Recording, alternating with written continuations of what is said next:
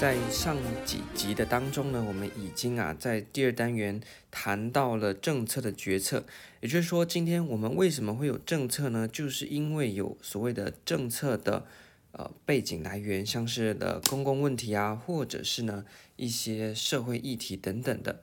那这些社会议题或者是公共的问题，我们就需要透过政策来解决。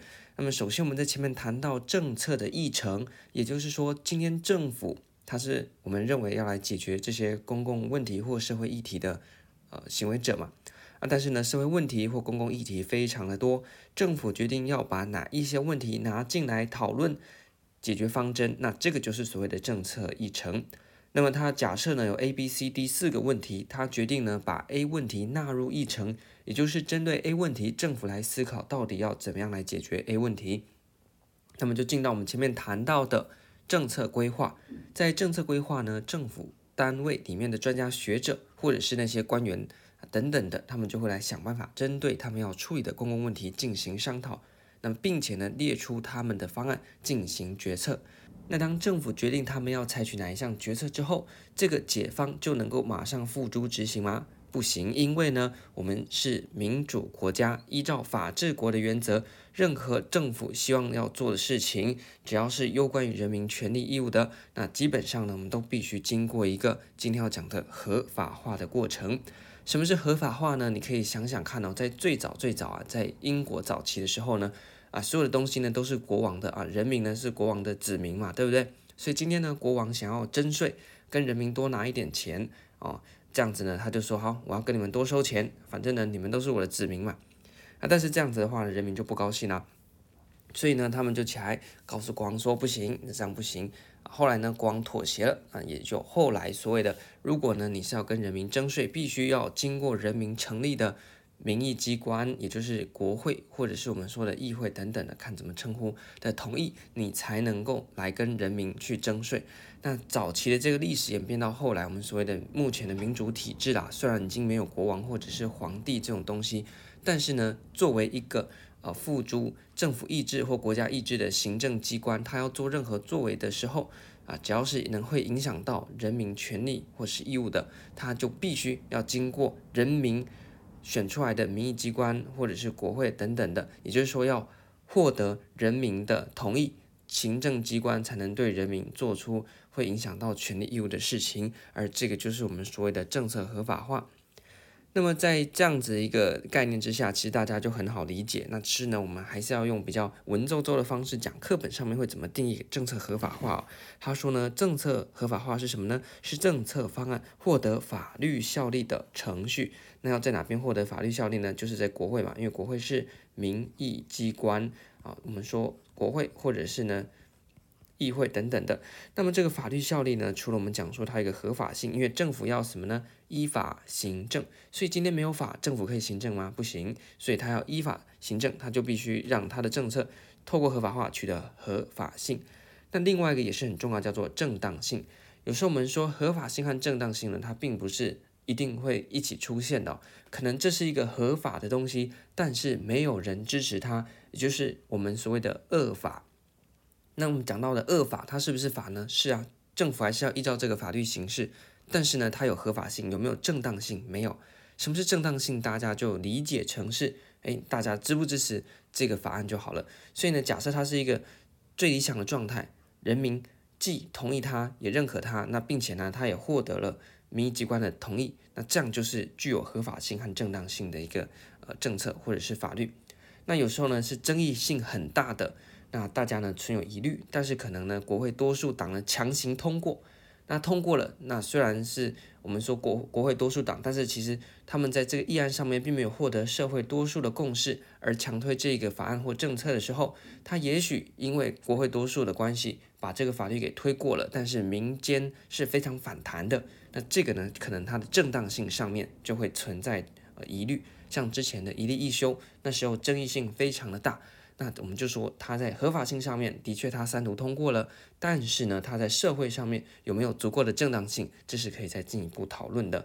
那当一个没有足够正当性政策要去推动的时候呢，相对来讲，它会遇到的呃困难也会比较大。这就到我们已经讲过的第三单元政策执行里面，我们谈到政策顺服里面不是有谈到说今天啊、怎么样的政策会比较好推动，或者是政府要让政策好推动，啊其中一个关键因素就是提高它的正当性。好，那所以我们谈完了它的定义之后，接下来呢，在过去考试呢，我们可以说合法化在考试的里面出现的次数是比较少的，所以这个算是一个比较小的单元。那但是呢，还是有出现过，其中呢包含了在名词解释就曾经要问我，那我们国家的三读程序，就是我们国家法律合法或者是呃。政策合法化的过程呢，那就是一读、二读、三读嘛。那只一读之后呢，如果你没有进赴二读的话，你必须经过委员会再丢到二读会。什么意思呢？今天呢，我们讲说国家的事情呢，绵绵密密，外交有很多事情啊，内政有很多事情，对不对？那像是教育的啦、公卫的啦、社会福利的啦等等，这都是非常专业的。那大会里面呢，一百多个立委，他们要讨论这么多的问题，有办法讨论吗？品质一定很差，所以就要分门别类。可能有一些是外交国防委员会，他们就处理外交国防事务。那社会福利的呢，就交给在负责社会福利的委员会。那由其中几个啊、立法委员呢，在分布在不同的委员会当中，专门来处理这些议题。那在这个委员会讨论完之后呢，再交给大会来去做啊、呃、这个呃审议的过程。好，那么这个程序呢，在过去名词解释出现过，但是不太难，大家呢可以搭配手边的参考书稍微读一下。那或者是呢，依照你的常识，那。基本上呢，这边是没什么好讲的。接下来我们来看一下，在政策合法化当中有哪一些的行为者，就是呢，在合法化的过程当中有哪一些人参与其中。最有名的呢，考试也考最多，不管是在名词解释或者是申论题，非常爱考的叫做铁三角 （Iron Triangle）。这个可以说是在整个政策合法化过程的当中，或者是这个单元里面考最多的，请大家一定要特别注意。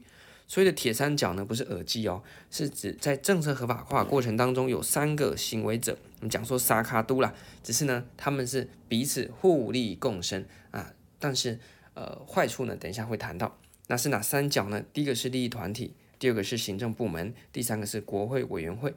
他们各有所求，也各有所需。那彼此的所求刚好是对方的所需，所以呢，他们就变成了很像那个人形蜈蚣一样哦，就是一个串接一个。然后我的东西是你要的，那你有我要的，然后大家彼此呢在那边利益交换。那我们具体看一下他们到底要什么求什么哈。利益团体，那我们讲说包含了很多公司行号啊，或者是一些民间组织啊等等的，他们一定希望政府的政策可以给他们一点好处嘛。那这个是他们要的，他们要政策的好处。那谁可以给他们政策好处？行政部门制定政策。那他们有什么东西呢？如果你什么都没有，怎么跟人家谈判嘛？他们有什么？因为他们是民间的组织，他们有很多的选票。那谁需要选票呢？诶，这些立法委员啊、国会议员啊，他们需要选票来获得他们的立委席次。所以立团体他有选票，那国会的这些呃立法委员他们需要选票，所以呢，他们就做一个利益交换。OK，那利益团体就说，好，我手上有好几个可能工商团体的选票。那如果呢，你希望，呃，我支持你，那这个立委，或者是我支持你这个议员选上的话呢，不管是提供选票的这个支持，或者是金钱上面的这个政治献金，那你就要去帮我说说好话，去跟行政部门要求说，你要通过对我可能团体有益的政策。好，所以他有选票。那么国会委员会他要什么？他要选票嘛？去跟谁要？去跟利益团体要，或者是一些现金选举很花钱的，对不对？那国会委员会有什么呢？有合法化的权利，他可以把政府的政策挡下来，也可以让政府的政策通过。所以呢，他有什么呢？他有这个合法化的权利，他又需要选票。那刚好我们前面谈到这些利益团体又需要行政部门的什么呢？政策好处。那他有什么呢？有选票哦，这样就全部串起来了。所以今天呢，不管你从哪边出发，顺序是这样。假设从利益团体出发，利益团体它需要政策的好处，但是它有选票，所以他就告诉国会委员会说：“我支持你，不管是用选票或者是金钱，那请你呢去要求呃行政部门或者是帮行政部门通过对我有利的这个法案，好不好？”那当然他会说好啊。那他呢，因为呢行政部门的角度来说呢，如果呢他想要。国会的支持的话呢，他可能有好几个议案嘛，那可能其中某一个议案呢，呃，是他希望国会支持的，那变成说国会希望通过的案子呢，他也必须要把它提出来，就是一个利益交换呐、啊。国会呢和行政部门之间的的一个利益交换啊，像是呢，假设国会想要强推 A 案，那么如果行政部门说不要，我行政专业考量之下推动 A 案的话呢，其实呃对我们的这个整体社会来讲呢是不太好的。但是呢，国会就说好啊，你不通过国会比较喜欢的 A 案，那我连你的 B 案、C 案全部一起把你背个，全部把你阻挡起来。那所以呢，这个行政部门呢就会妥协啊，配合国会委员会呢啊去做一些政策上面的操作啊，在这样子一个情况底下，政府部门它有什么呢？有政策的权利，又需要合法化的支持。利益团体它需要政策的好处，然后呢，它有选票和这个政治献金。国会委员会呢，它有合法化的权利，但是它需要选票。三个人结合，三个行为者结合在一起，就变成我们所谓的铁三角。那彼此之间呢进行利益交换。那有时候呢，就把我们政府啊，就当做他们自己的榨汁机啊，啊，把政府的一些公有的资源呢，透过这个三者的五尾搬运呢，变成个人口袋里面的这些好处了。所以长此之下，其实对国家呢是不好的影响。形成所谓的俘虏机关 （captive agency） 的状况。什么是俘虏机关呢？你看我们的这个行政部门呢、应该是很独立的。我根据我的专业来去设想。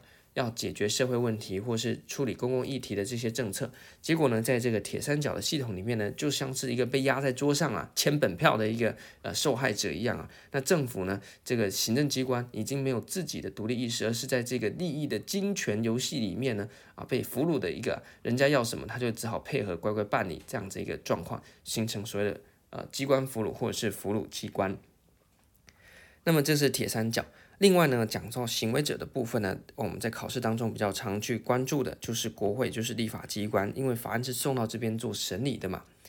那么它的功能呢，第一个当然是，哎，透过这些民意代表可以帮助政府啊，去广泛的收集民意。那不同的民意代表，理想上呢，它代表着不同的选民族群或者是地区的选民，它可以去啊更广泛的去收集民意，厘清问题，那反思。民意或者是反映民意啊，表示说啊，人民现在希望什么样子啦？那我反映给你听。因为你政府呢，坐在台北做决策，那远在高雄、屏东、台东啊，或是离岛的这些这台北的那些人会了解吗？他光台中人怎么想，台北的那些坐呃办公室的大官员可能就已经不见得知道了。所以呢，需要这些国会的民意代表来收集各地或是各不同族群的意见。那么当然，另外它最重要的就是要去监督政府嘛。要去制衡政府，我们所谓的三权分立或是五权分立，行政权就是和立法权呢相互制衡啊，最后呢就是进行这个利益的竞合啦。什么是利益的竞合？国会它是一个高度政治化的地方，因为它代表着不同地区、不同族群、不同背景的呃这些意见在这个里面。那国家的资源是有限的。处理问题的方法呢也是有限的，那变成说我们要怎么样去运用国家资源，或是让国家怎么样的行动，那各方各派，那各种背景和地区的这些想法都不一样，是在这个合法化过程，我们也说它是整个政策流程当中最高度政治化的一个流程。那可能台北的人想这样，南部的想要那样，或者是呢，诶。呃，客家人想要这样子，那可能原住民族呢，他们希望怎么样子？那这些呢，就是在国会里面去进行一个利益的竞合，可能我让一步，你退一步啊，或者是我给你什么，你跟我交换什么。那这个是它的功能。那在考试当中呢，名词解释也非常爱考的，就是肉统立法和滚木立法这两个东西哦。什么是肉统立法呢？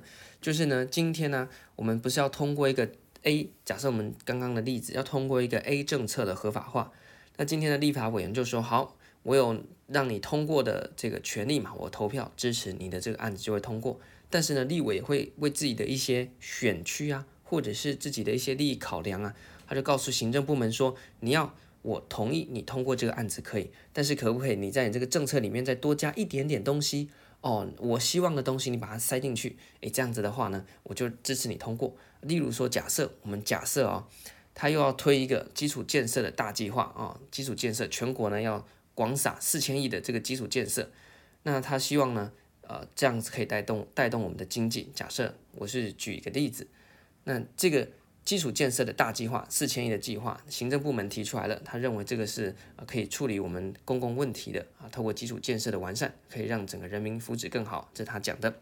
那么立委就说呢，好啊，你要我支持你行政院提出来的这个基础建设的大计划，那你可不可以在里面再多增加？例如假设假设我是呃。呃，台中台中的立委，那我你要我支持你的计划好，那你可以里面再多加一个啊，可以呢把这个资源呢指定啊给台中，像是拿去盖捷运或或者是什么的啊，再多拨个两千万三千万给我，或是啊再多个啊多少钱给我。那行政部门呢，有时候呢就会妥协啦，因为他需要你这边的支持嘛，所以就把立委的意志呢，把它塞到那个政策里面，这就是肉桶，好像在灌香肠啊。我这边我想要一点好处，我就把它灌进去，叫行政部门灌进去，我再支持你。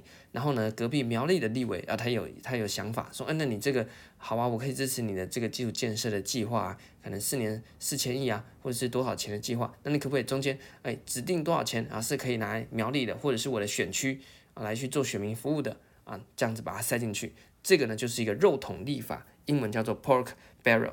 那这样的状况呢，其实就是呃。算是一个分赃的措施啦，啊，在这样的情况底下呢，其实对我们国家的整个公共资源的运用来讲呢，也是有不好的影响。那另外一个呢，也是名词解释常考的，叫做滚木立法 （log rolling legislation）。什么是滚木立法呢？滚木立法就是啊，今天可能诶，除了政府会提案之外，那立委之间也会提案嘛，对不对？那今天呢，我提案了，那你来支持我；明天呢，你提案了，我也来支持你。那么彼此利益交换。啊，包含了可能政府也会一起进来玩。说今天呢，我委员你支持我的这个案子，明天呢，你委员有什么需求啊，我们就配合你。或者是今天 A 委员啊，我支持你。啊，明天呢，我有什么需求的时候呢，拜托你 A 委员呢，也来支持我啊，就是彼此呢在那边滚木头了。我今天帮你滚，你明天来过来帮我推，这样子一个情况，那其实也是一个利益交换。简单来讲呢，在这种高度政治化的国会场合里面呢。啊，这任何负面的影响啊，就是一个贪字利益交换，衍生出来各式各样的变化，包含了铁三角啊、肉桶立法、滚木立法，其实都是各式形式的利益交换。那在国考当中，这几个点呢是比较常考、比较重要的。那么最后呢，我们来谈一下，在这个合法化的过程当中呢，如果你是希望你是一个政策的规划或者是政策的一个呃推动者，那你希望呢就是能够获得什么呢？国会通过嘛。那你要获得国会通过，获得政策的合法性，你就必须要建构国会的多数联盟。